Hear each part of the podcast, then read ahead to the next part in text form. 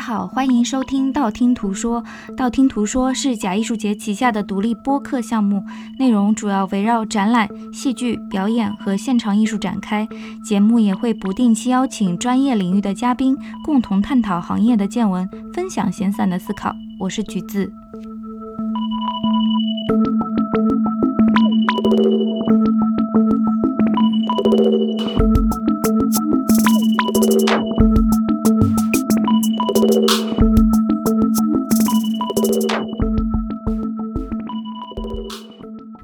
播客配套的补充图文索引已同步更新在微信公众平台“假艺术节”。那本期道听途说，我们有一个大来宾，是我们目前 base 在上海的中国著名的当代艺术家杨福东。下面欢迎杨老师跟大家简单的打个招呼。大家好，哎，我是杨福东。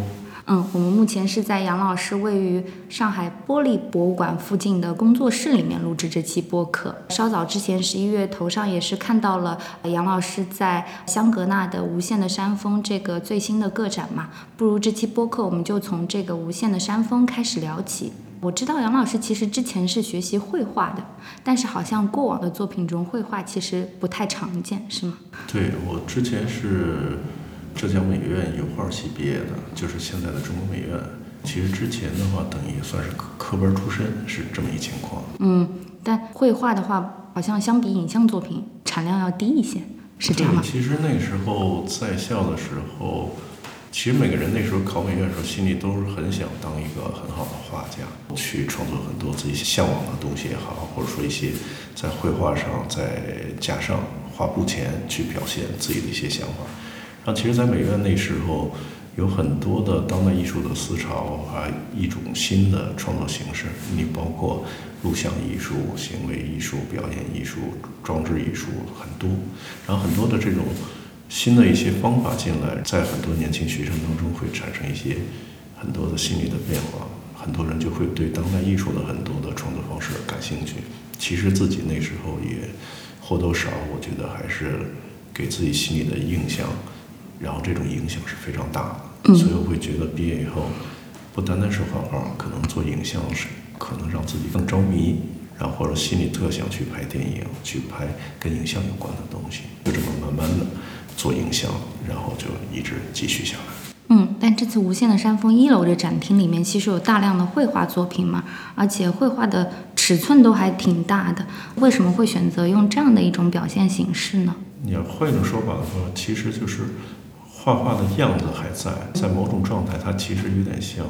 另外一种电影，或者说之前在新闻稿里会说的绘画电影，带引号的绘画电影。这种意思其实就是说，它不再像美院那时候真的去画画，而且可能画画作为一种媒介，图像的媒介，然后才去表达那么一些心里想要要的那种东西。然后这个时候会觉得绘画、摄影，然后图像，然后活动的影像，然后结合。具体的空间，你如何去打造一个心理想象的，或者是靠近这种意会的电影？然后有没有可能去试试看往前走一步，去做这么一个感觉的东西？所以我会觉得这次《无限的山峰》它更像一部拥有这个电影名字的一个展览式的绘画电影。嗯，我明白你的意思。这个意思。嗯，因为我自己就是作为一个观众，我把它看成是一个整体的艺术作品，尤其是二楼展厅中央无限的山峰三吧，应该是就是投影和绘画呃结合的一个作品。我不知道这样的表述是不是精确，因为它下面的这个拼贴的部分其实是黑白的，但是投影的影像的部分是彩色。那我会把它看成是一种多媒体交织的一种拼贴方式吧。它有一定的层次在，然后它的叙事又不是这种线性的。作为一个观众在其中，从不同的角度看，不同的时间点去看，都会有不一样的这样的一个视角。但其实有时候你会琢磨，影像到底在哪里？这种图像你怎么去看？然后这种心理的变化算不算是影像的一种理解的方式？然后其实在我看来，在这种所谓影像，在这种成像的时间里边，还有在这个过程当中，这里边的变化，然后影像算什么？然后它在哪儿？之前跟朋友聊天会说，像这次《无限的山峰》的海报，当它作为一个朋友圈儿或者微信发出来。我觉得这其实，在某种意义上，它就是一个电影的开始，它的开篇。然后这张海报就是叙事的第一个气息。嗯。然后从你创作当中，你呈现在展厅里所有的空间的营造，楼上楼下，包括那个大画的那种入画来，然后所有这些气息，我觉得这气息也像是在娓娓的叙事，然后是这个电影的叙事关系。同时的话，《无限的山峰》它分为从古代绘画里来，第一部第一卷、第二卷，然后到楼上的现代的风景、现代的影像，作为一个。更自我理解的这种影像叙事关系，所以我会觉得它也是一个时间的变化，还包括你一个观影的变化，然后这里面让观众去搭建这么一个议会的气息，所以我在这块是需要去营造和展示的这么一个状态。我有注意到这个大画的部分，你有致敬一个宋末元初的画家颜辉。我对古代绘画了解的不够深入，那不如杨老师跟我们听友们介绍一下这个颜辉，以及为什么你会想到像他的作品做这样的一种呼应或者是对照。对，在《无限的山峰》这次展览里边，其实有两位古代的画家是我自己很喜欢的，然后同时这一次也算是。一种致敬，然后选取了他们绘画的一些思路的东西引用进来，像元代的颜辉，他像你说宋末元初，颜辉的绘画其实在中国的古代绘画，然后他们是人物为主，我的感觉他不是那么有名，在他好像不太受欢迎，是吗？在史学的角度来讲，对，其实我查了很多他资料，其实介绍他的很少，连他的出生地都是两个，然后有一些不确定性。所以，在我看来，它这种不确定性是一个很奇怪的时间关系。我也不能了解到太多他的东西，只是有一些留在世上的这些绘画。然后，他的绘画的特点又非常的奇特，甚至于是有一种震撼的，就可以冲击你心灵的那种感觉。他的绘画里感觉到无形当中有一种眼睛在盯着你。他的绘画里有一个很饱满的气场辐射给你。很奇怪的另外一个线索是，他其实是在日本非常受推崇，然后他可能已经影响了日本的绘画，可能是在某种意义上是非常大的。然后包括在宗教之后，日本的很多宗教题材绘画很多方面，其实主要的几个人，颜辉应该算一个。然后这样的话，反过来再说到他是一个这种在国内不太出名，就是受大众关注。但反过来选择另外一个叫石涛，可能大家都知道，因为他在中国基本上是非常有名。然后很多画家，包括一直到现在，很多画家都会受他的影响，或者他的绘画的理论，包括他的绘画的作品。我自己也会觉得，用他们的绘画作为一个基石来来创作的话，他们两种绘画的气息是完全不一样的。甚至于我在画的时候要。让这种绘画风格错开，就选择不同的时间画不同的画，这是一个创作当中一一些体会。在同时的话，我会觉得像颜辉，他有点像这次的概念，有点像他原来的长卷绘画是《十六罗汉图》，然后这张画的话，其实中国古代长卷绘画，当你打开它的时候，它其实就是有点像一部电影。嗯，你慢慢的打开，然后它慢慢给你一个叙事，然后这种娓娓道来。而且场景很长，打开的时候其实你不能完整的窥全貌，是另外的一个平面的电影空间。然后在这里边的话，选取的方式，它比如说作为基石来创作的话，是选取里边有兴趣的部分，然后把它选取出来，有点像电影的分镜头。然后你重新去选好你自己想要的现代风景，包括一些展示的媒介里边玻璃。让玻璃作为一种重要的媒介，其实就是图片摄影，然后加绘画，然后加玻璃，不同材料的玻璃，然后再加上那现场的空间改造，让它几位一体，构成一个所谓之前强调的绘画电影的这么一个平面叙事关系。我特别喜欢那个镜子的部分，因为镜面好像你作为观众就感觉是一种邀请，好像邀请你进入了这个叙事中。对，其实这里边其实就是等于圆规像是一个电影的原著，嗯，然后你现在做的改编就是你重新改编了这个剧本，让这个叙事结构，然后你呈现在空间里，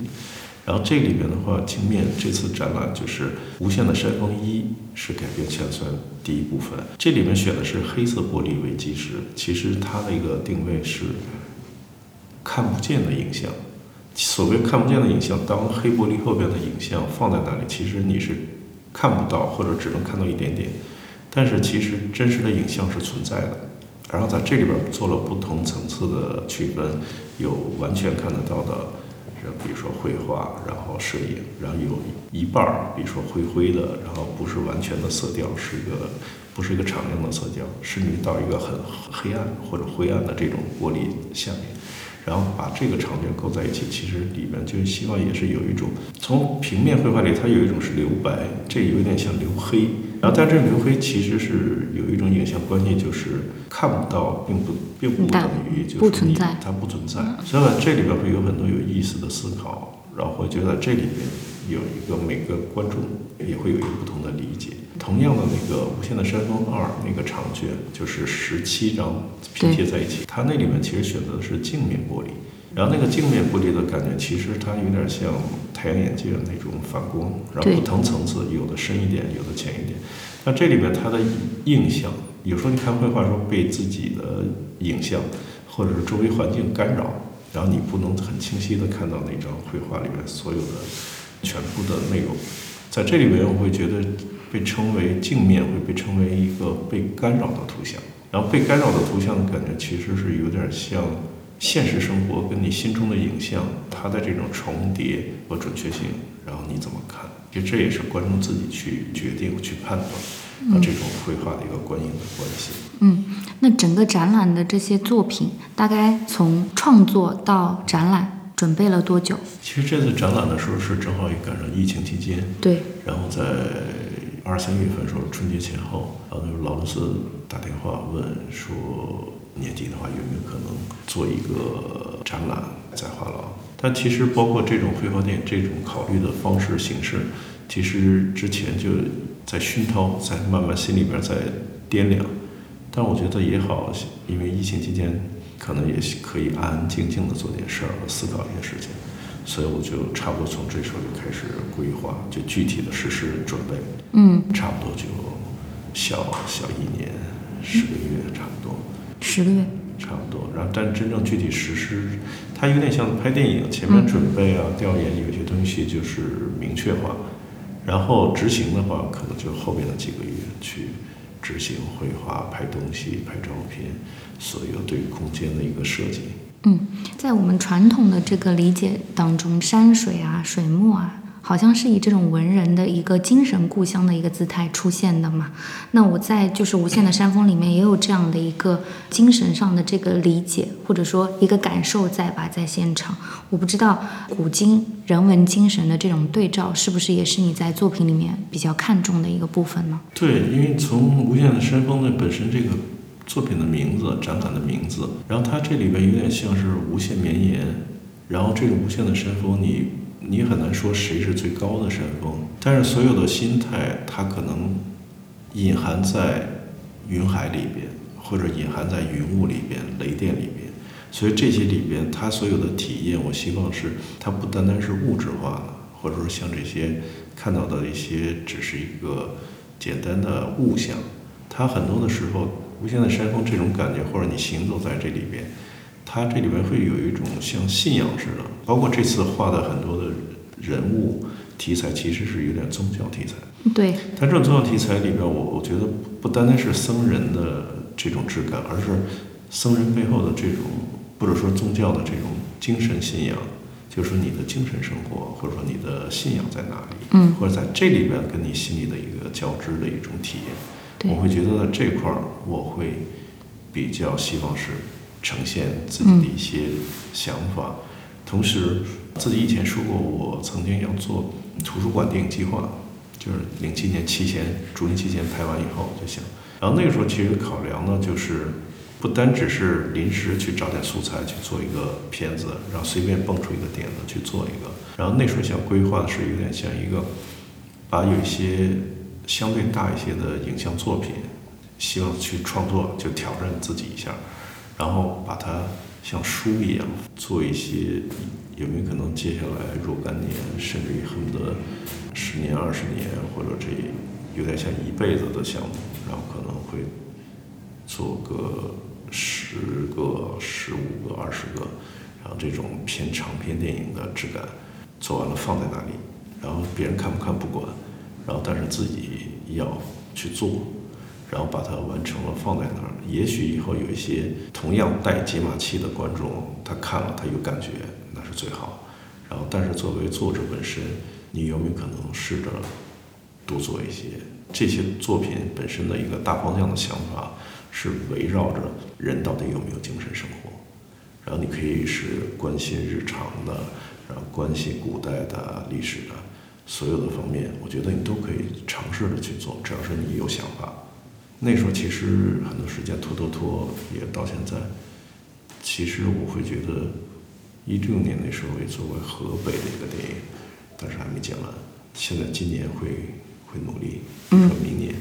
明年希望能把它做出来。期待。对这些的话，我觉得可能就会把它，也可能算是图书馆电影计划里的，比如说其中一个。但这样的话，同时也近期也在思考，无限的山峰让这个整个空间展览的这个展览。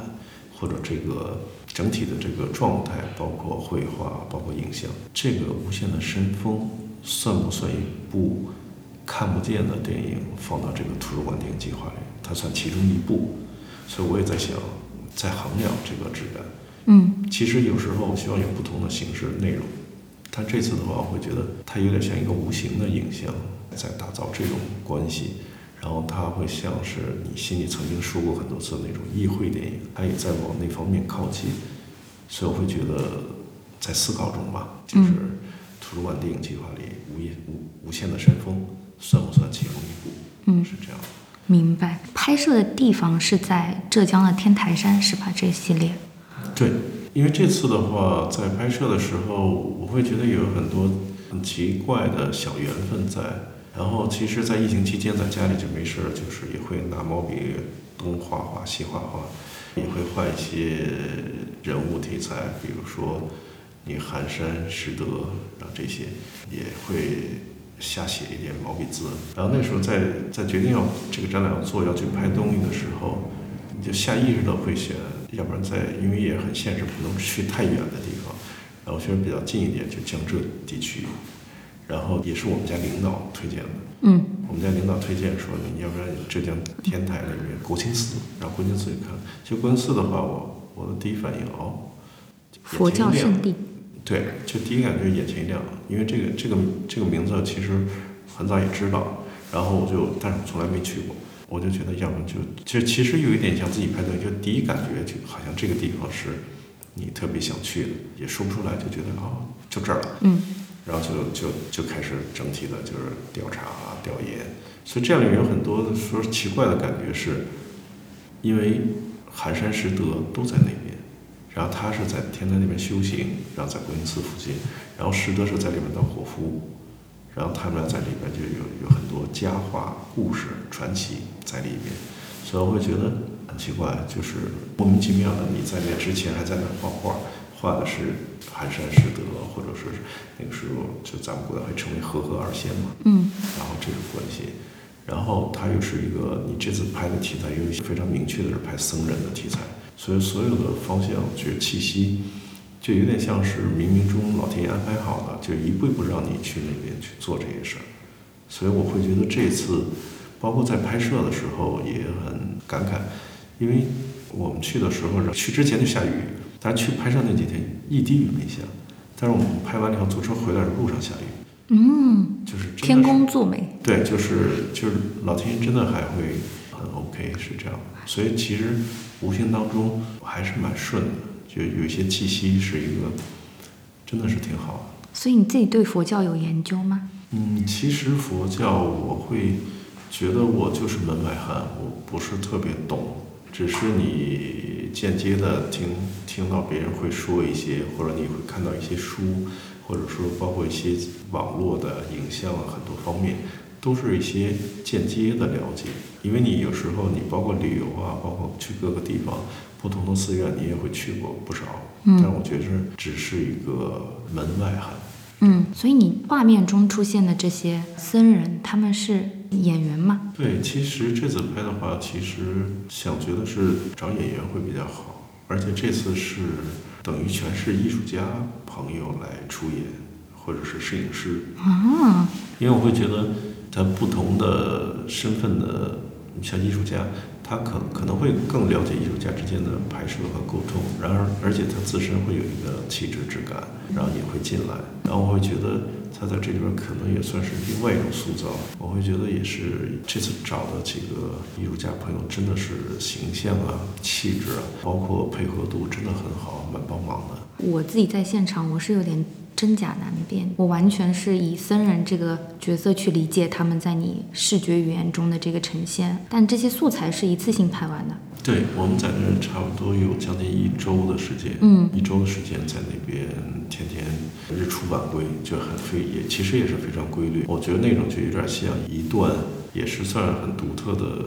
田野调查对僧人的日子，就是、啊就是我们在很馋，对，我觉得很很享受，因为我觉得自己拍东西的时候，我会觉得蛮开心的，去去做这个这种想象中的事，就是一段日子，你可以说是拍摄的日子，他们可能也可也会体会一段很独特的一个僧人的日子，嗯。就带银行的僧人的日子，所以会觉得有时候就是拍摄是一个假的假象，对，但是假象又融在国清寺寺院的周边、山上，然后路边、田间，嗯然后很多东西它在一瞬间你会你会恍惚，就入戏了。对，你会恍惚。你看他们在金色的那个那个麦田里边，你觉得真的好漂亮，这种感情境的感觉，就觉得这是一个脱离现实生活的日子，在那一瞬间。嗯所以会觉得很多时候，这种美好的东西，其实就是在你恍惚的一瞬间，就在你恍惚的一瞬间，其实很多那种东西是非常美好的。所以你刚刚提到了演员嘛，就是从你早期的影像作品《竹林七贤》，然后到《明日早朝》《愚公移山》这些，我的理解是里面的这个角色都是演员，对吗？那这些演员是从哪里找的那一版？嗯，其实你看自己拍东西，从以前最早拍《陌生天堂》，然后很多时候都是朋友、朋友的朋友，然后有时候慢慢的有一些经济条件的话，或者有些预算，可能就会付钱，然后你开始找一些专业的演专员。业的演员，嗯然后慢慢的会有些时候还可以找一些就是有知名度的演员，等于这也是一个缘分吧。但最重要的是不同的项目、不同的想法，你需要的演员的感觉是不一样的，不用去刻意去求所谓的就为了找有名的演员去找嗯去做事情，而是要要做合适的事情，对，我刚想说这很，重要。嗯，你在选择这个演员的时候，比如说即使找朋友，其实你心中也是对这个形象有一个预设在吧？还是说没有？他其实你你某些作品的话，你大的方向里面需要的人物角色，你心里是有自己的想象的。然后这种想象的时候，在现实当中找演员，无论是朋友还是专业角度去考虑，其实还是有一个下意识的一个直觉。然后这种直觉其实是可意会不可言传。对，我觉得还是蛮重要的，就是嗯第一感觉。但是现在随着时间增长，我会觉得又出现另外一种感觉。其实第一感觉很重要，有时候直觉，然后还有另外一种是可以考虑另外一种改变，它就不是纯直觉的，因为这里面会取决于有时候有一些你想做的作品，可能有一些非常专业的演员，特别好的专业能力很强的演员，他可能形象所有方面没有百分之百像你原来想的那样。嗯但是可能会会是另外一种特别适合的选择，但你约了他，但他能力非常强，然后他真的是一个很棒的演员，他可能会改变你以前的直觉，所以这也是我现在的一个体会。那之前的这些影像作品，其实我有一个感受，就是说叙事好像不太重要，或者说这种叙事的方式是不是这种线性的、很直观的一个叙事？啊、有的时候我觉得是要用想象力去把这个故事完整的，但可能每一个观众啊，每一个观者他的故事可能都是不太相似的。那你在拍摄的时候是有明确的脚本给到这些演员吗？对，其实很多角色的感觉其实没有那么明确的必须要做什么，更多就是一个大的方向。你会给他们一些提示在现场？我觉得会根据就因人而异，然后会根据不同的状态，因为你像《明日早茶》里有很多演员，其实这里边指向性大方向会有。你比如说演国王的年轻的国王，然后其实他身份就已经给了这个质感。然后比如皇后，或者还有比如说里面的将军或者怎么样，这样几种其实他一个基本的身份都会在，只是根据很多具体的状态，一个是演演员自身的质感。然后他们也可以更多的去发挥他们的优势，嗯，其是因为专业演员的参与，我觉得这样的话其实是一个互通交流。咱们刚刚提到了《明日早朝》嘛，这个作品很有的聊，因为我其实是在二零一八年龙美术馆的这个展览里面展厅中第一次见到这个作品，当时你是在做一个拍摄。所以现场的布展其实是一个电影的场景。那之后我了解到，《明日早朝》其实是变成了一影像作品。我就很好奇，现场的这个拍摄，你觉得是为最终的这个影像服务的吗？还是说你把这两块看成是独立的创作？其实《明日早朝》的话，它会有很多的解释的意思在里边。整个这个拍摄一共拍了三十六天，然后这所有的三十六天其实。它是一部在行进中的电影，然后在美术馆的这个空间里呈现，所以每个观众每天，比如说去买票去看的，只是这个电影的某个局部，然后他甚至连这个一天都不能完整的看到，所以有时候会调侃电影是遗憾的艺术。其实那个在龙美的行进中，就行进版的这个电影，是唯一的一次，它以后不会再有。对，它正是从观念上、理念上来说，就是这么一个状态。所以这是最早的，也是特别希望所有的这个电影拍摄过程当中发生的各种状态，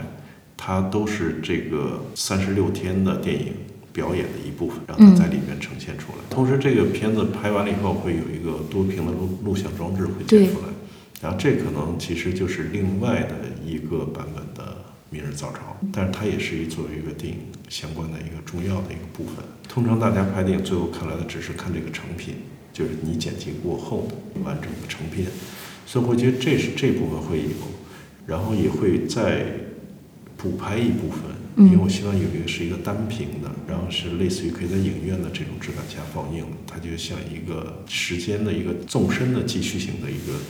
影像呈现。这是之后会慢慢去做，然后还有一个，其实他当时拍的时候，每天拍，每天剪了一个小短片，然后这个有点像早朝日记。嗯，其实这个部分反而是像现场版的电影。然后他在展那个拍摄完了以后，三十六天之后展览继续的时候，他还在呈现这三十六部日记。其实这可能是更直观的这这部电影的电影。所以我会觉得，就是《明日早朝》的这个早朝日记，其实也是很重要的。它的一个影像的姿态。嗯，所以这项目从头到尾你是规划好了以后一步一步推进的，还是说其实是先有了这个现场的拍摄，然后你想进一步可以有这个影像的装置，然后进一步可以有这个单屏的电影，甚至早朝日记。其实这个在当初的时候都已经是规划好了，是都已经是想好了，想好了一个大的方向。具体的细节还有一些操作的一个变相的一个局部改变啊，很多东西就是随着现场发生，然后再去发生。我觉得有很多这种交织在一起的质感。之前读到过一个评论，有人说你是用摄影机绘画的人，你自己会认同这样的一个说法吗？我会觉得，我觉得 OK，因为有时候它其实确实有点像用摄影这个媒介。然后再绘画，但是我可能会拓展一下绘画的质感，它可能是绘画的思想，绘画的很多的这种对生活的理解，或者等于这是希望把这种所谓的绘画这个意思拓展多元的这种会更好。嗯，我自己有个特别喜欢的作品叫《雀村往东》，是你在家乡进行的拍摄，对吗？对，我的老家，爸爸妈妈出生的地方是河北香河。所以在那个地方，其实很早的时候才拍完，九七年拍《陌生天堂》，在那之后其实就想做老家的这件作品，然后其实也是各种时间上变化。到零七年的时候，我是正在拍《竹林七贤》，拍到最后一部时候，我会觉得有点拍空了，我觉得可能要做点别的事情，或者换一种呼吸的方式，所以那个大概在零七年一月份，然后就觉得回老家去。拍狗的生活，《雪村往东》更多是一个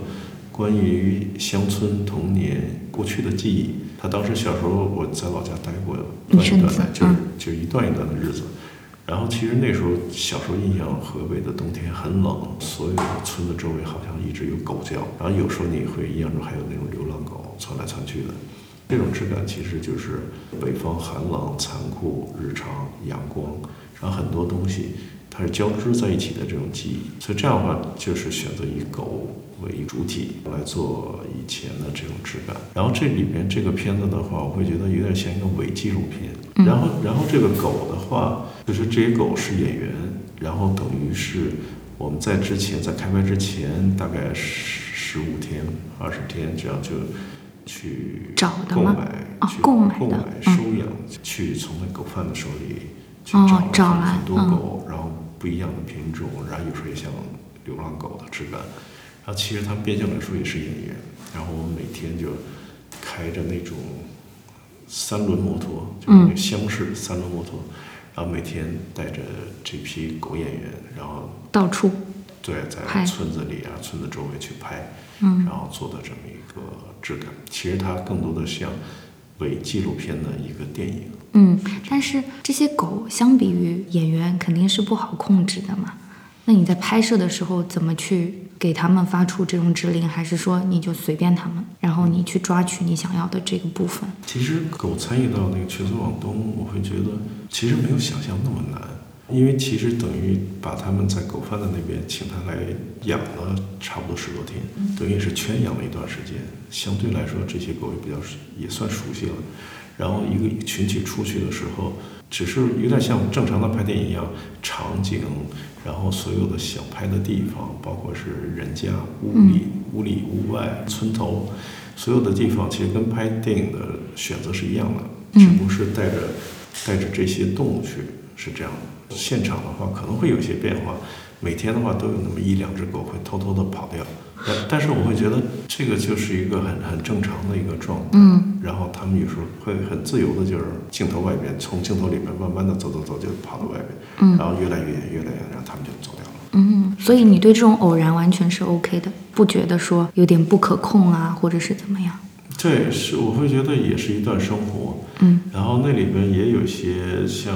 带引号的即兴表演，或者说那个电影本身里边的一些日常的体验，有些是甚至于还是很冲击你的。因为我们在拍的时候，其中有一条老狗，拍到第三天的时候，那个老狗其实就已经是死了，哎呀，就就等于是病入膏肓了。嗯，其实那个狗买买回来时候，其实就已经是就带病的一只了。嗯嗯，但是我们自己可能不知道。所以我会觉得，所以那片子里边也很真实的记录了他最后的那个质感时光。然后就是，所以我会觉得狗也好，人也好，很多就是日常的生活日子。然后在那个片子里边，我会觉得，你如果继续你的日子，就时光，然后还有包括有一些潜在的一个对人性的理解，我觉得那个里边都会含一些这种质感。嗯，你刚刚提到这个伪纪录片的概念嘛，我是觉得就是《却从往东》这个作品跟其他的，比如说《竹林七贤》啊、《明日早朝》这些，嗯，它相对而言比的话，确实是要写实很多。那这样的一种虚实交织的情境吧，在你的作品里面其实挺多的。我我也觉得，就是其实《竹林七贤》也有这种似是而非的东西在里面。我不知道你怎么看？嗯，零七年时候拍这个，就是回到一个。很真实的题材，让在里面走。因为在之前的时候，我会觉得有过多的时候在聊乌托邦，然后再聊这些超现实的东西，那东西就已经有点不接地气了。嗯，不在地上，对，不在地上的感觉。反而是《去村往东》时候拍完以后，你会觉得一种很莫名其妙的踏实和那种真实。然后，所以这边你会会怎么去看待日常的生活的现实性？然后还有所以影像里边的。真实或者说是虚拟，或者说是未来的想象，然后这里面呢，谁会更具有那种力量？然后在这里边，在七仙再拍的时候，其实七千五的时候，我觉得他那里边就甚至于，你看见的是你可以是形而上，嗯，或者说是那些审美趣味的，甚至于要批判的那种，就或者自我的高精尖的意识。那这里边你跟真实这块你怎么去看？是这样，就哪怕是它是错位的。比较。那这里边是其实也是很多人会有不同的选择。所以作为创作者，其实你是在这个平衡之间。其实，在现实间，我觉得不是绝对的要平衡，而是你要是体会的那那里边的真实和准确，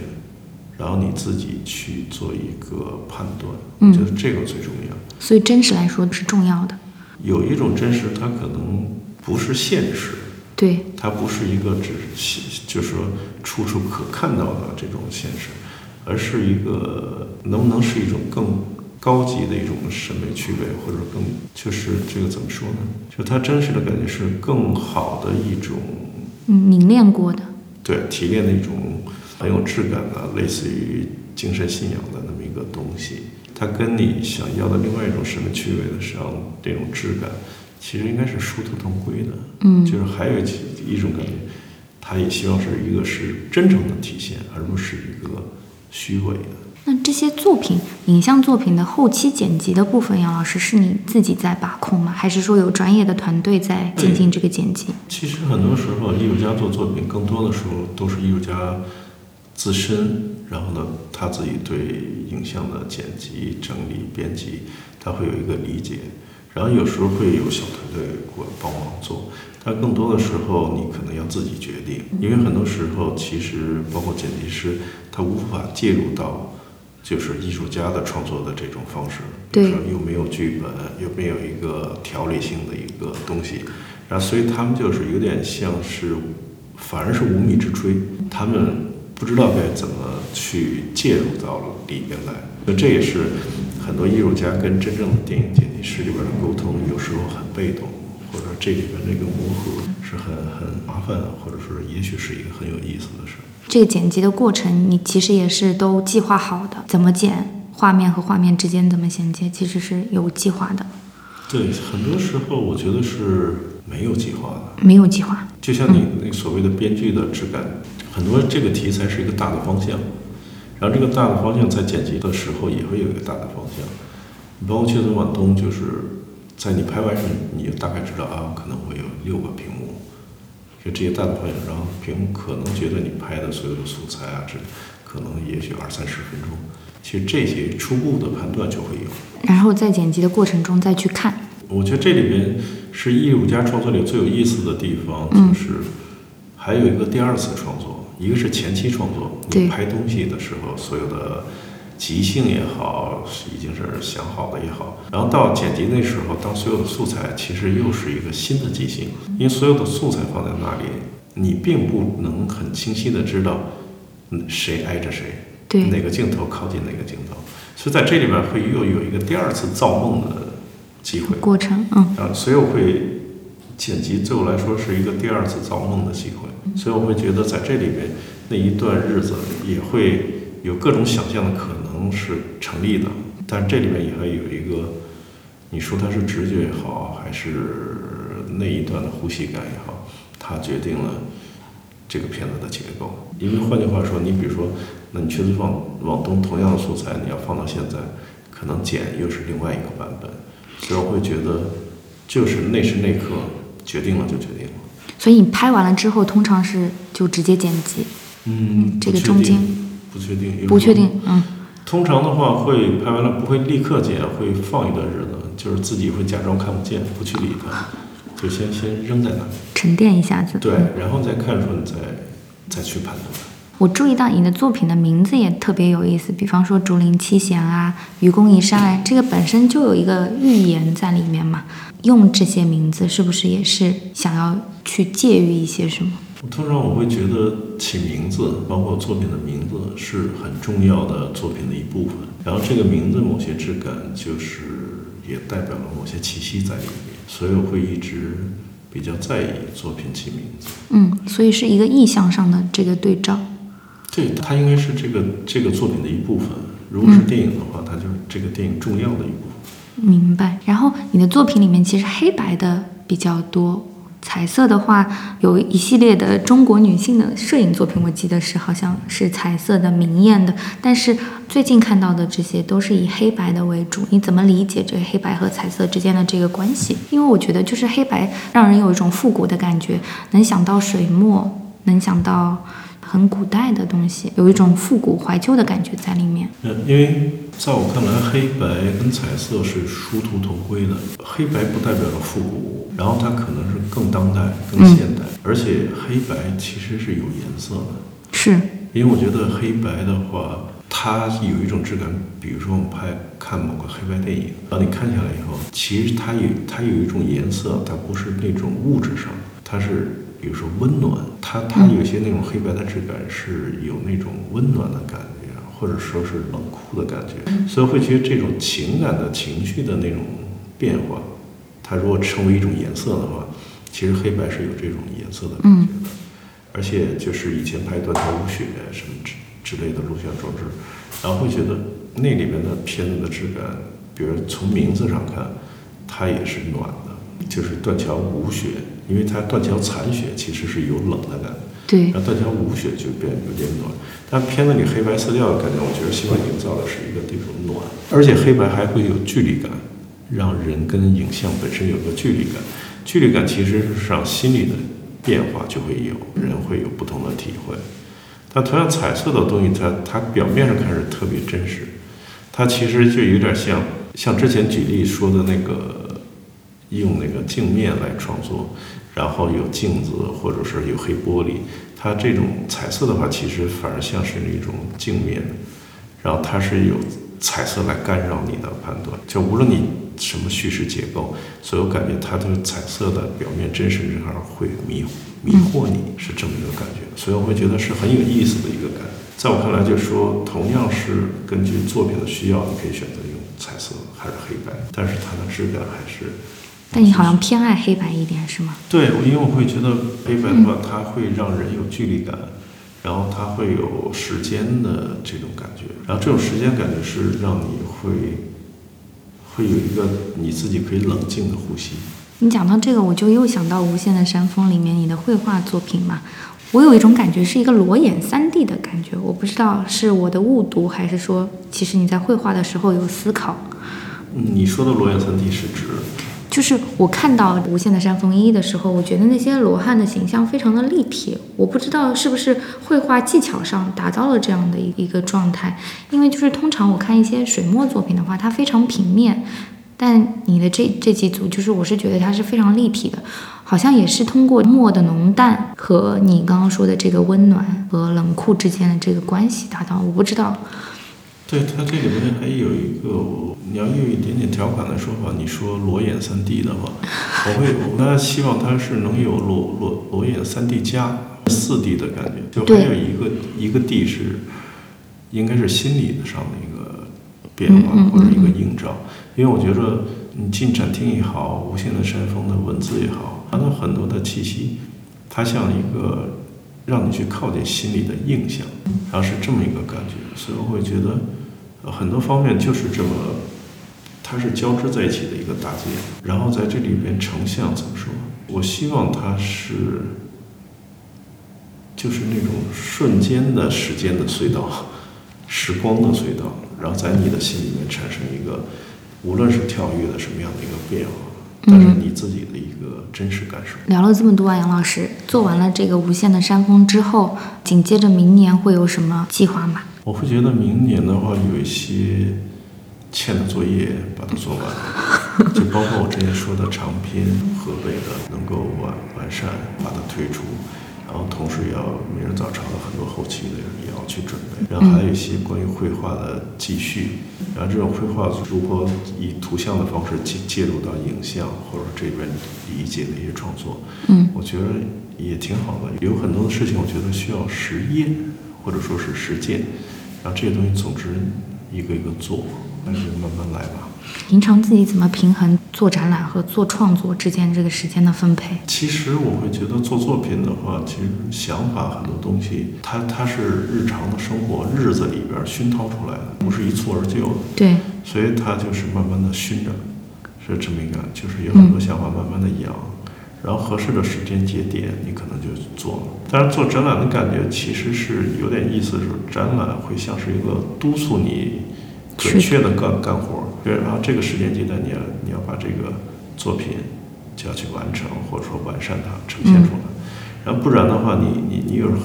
很多是有时候人会犯懒，他他就像一个那种不拿鞭子抽你一下的小毛驴，然后他就会天天在那熏陶着，就不会做出来。嗯所以有时候一辈子调侃一下，你要犯懒的话，你你是一个很可能是一个很不错的艺术家，但你这一辈子没做作品，你作品这一辈子一直在熏陶着，你知道吧？那种一辈子在熏陶的，可能也是好艺术家，就调侃了。但其实更多时候，你还是要努力的，然后有一些效率的，把有些东西呈现出来。所以在你看来，勤奋也很重要，有规律的创作。对，我觉得勤奋是各行各业里边都是必须的一个一个写照吧。但我有一个非常尖锐的问题问杨老师，尤其是你嘛，作为一个成功的艺术家，对于现在这些年轻的艺术家来讲，有一个问题特别重要，就是说，你觉得天赋重要吗？嗯我会觉得有天赋的很多艺术家天赋真的很重要，然后这种很重要的天赋更多的是他一定要拥有独立思考的能力精神嗯能力。这个东西可能更多的像是带引号的天赋，你要有嗯独立思考。所以这样，另外的话，以前的时候在学校里，那个跟跟很多同学聊天说，拥有独立思考的精神这种劲儿的话，你在坚持相信你做的，然后持之以恒的去完成它，才会有一些有意思的东西发生，或者做出作品做出来。不然的话，就是你没有执行力也麻烦。嗯，那我们今天差不多就录到这里，谢谢杨老师。然后我们最后一个环节叫 After Dark。杨老师，我首先有个问题，你刚刚讲到了这个交作业嘛，这无限的山峰，我看到开展的时候是十一月，然后很多落款你写了十一月，所以是开展之前刚刚完成嘛这些作品。对，通常的话，我觉得这个画儿，然后画到最后展览前可能会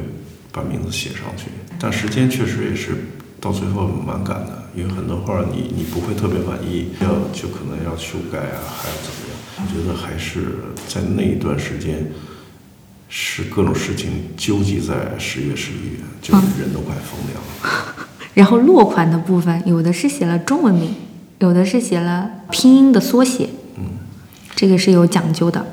对，简单的说法就是那个小的那个绘画上要写缩写，是因为写很多字母太长了，写不下，我觉得不好看。嗯，这是简单的。然后从另外那个说一个小的一个，也算是一个奇遇吧，在那个十五张大画《无限的山峰一》落款儿，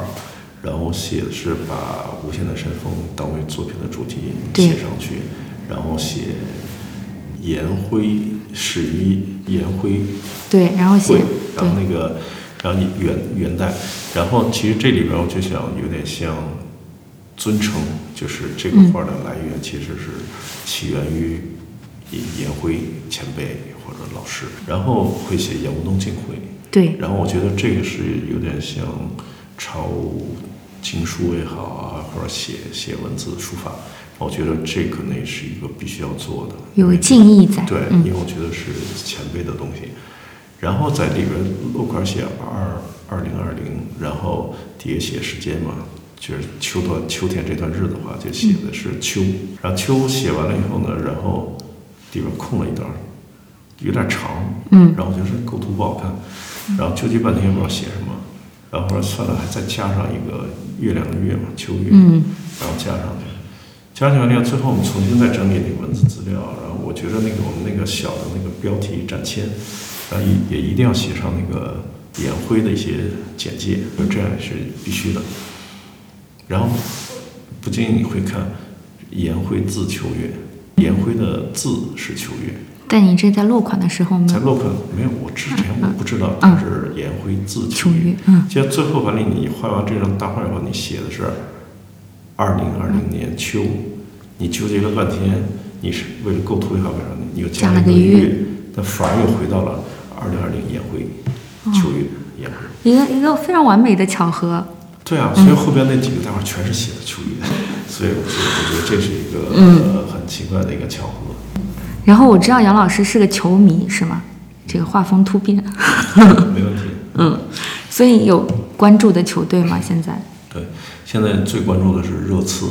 哦然后是是那个英超的，因为我个人很喜欢穆里尼奥，因为我觉得他他真的是 OK，是啊，他有很多的想法，他也经历很多事儿，所以我说我觉得他从头到尾只关注热刺这一支球队？没有，你是因为是关注穆里尼奥，明白他去哪儿我会看他做，他会做的怎么样。明白。最近他做的特别好，然后但是咱们采访的这一刻，他已经连输两场。所以杨老师平常自己踢球吗？呃，没有，我现在很少踢球，因为以前的时候刚到上海踢球，把腿踢断了，哎呦做了做了一个。所以你是什么位置？膝盖。球场上是什么位置？我一般踢球的时候，在边上踢后卫、中后卫，嗯，就这样的。好的，谢谢杨老师，我们今天就到这里。好的，谢谢。